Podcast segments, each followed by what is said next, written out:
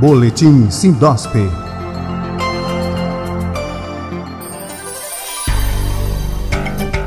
Olá, os amigos da plataforma Lide Saúde. Está no ar mais uma edição do Boletim Sindosp, o informativo semanal do Sindicato dos Hospitais, Clínicas, Casas de Saúde e Laboratórios de Pesquisas e Análises Clínicas do Estado de Pernambuco.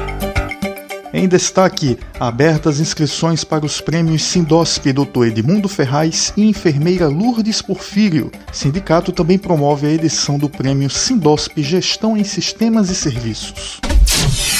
São abertas as inscrições para o quarto prêmio Sindosp Gestão em Sistemas e Serviços de Saúde quarto Prêmio Sindosp Doutor Edmundo Ferraz e a quarta edição do Prêmio Sindosp Enfermeira Lourdes Porfírio. O Prêmio Sindosp Gestão em Sistemas e Serviços de Saúde vai contemplar estabelecimentos de saúde com boas práticas, tendo como tema central a pandemia de Covid-19. Já o Prêmio Doutor Edmundo Ferraz é exclusivo para trabalhos científicos escritos por médicos e o Prêmio Enfermeira Lourdes Porfírio é voltado para os demais profissionais de saúde. Mais informações e inscrições em nosso site sindosp.org.br.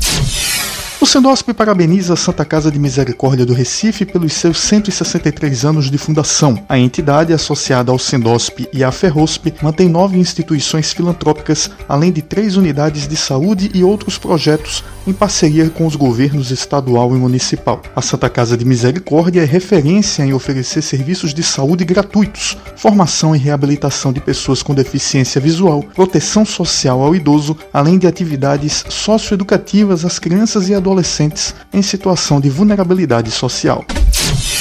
O ministro da Saúde, Marcelo Queiroga, afirmou que a aplicação da terceira dose da vacina contra a Covid-19 deve acontecer só após o avanço da imunização com a segunda dose no Brasil. De acordo com o ministro, o governo federal já considera que a terceira dose é necessária, mas também deve aguardar o resultado de uma pesquisa encomendada com a Universidade de Oxford antes de começar as aplicações. A previsão do governo federal é de que a população adulta termine de ser vacinada com a primeira dose em setembro. Em outubro, 75% deve estar vacinada com a segunda dose, segundo o ministro.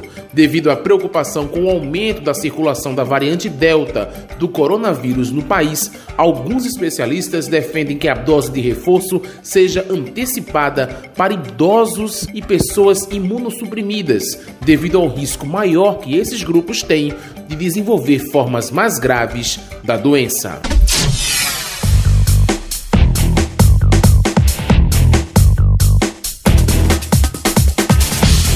Termina aqui a edição número 28 do Boletim Sindosp em parceria com o Lide Saúde. Fique atento ao próximo aqui pela plataforma, além de site e redes sociais do Sindicato dos Hospitais Privados.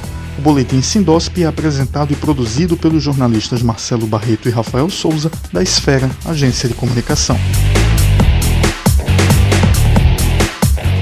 Boletim Sindosp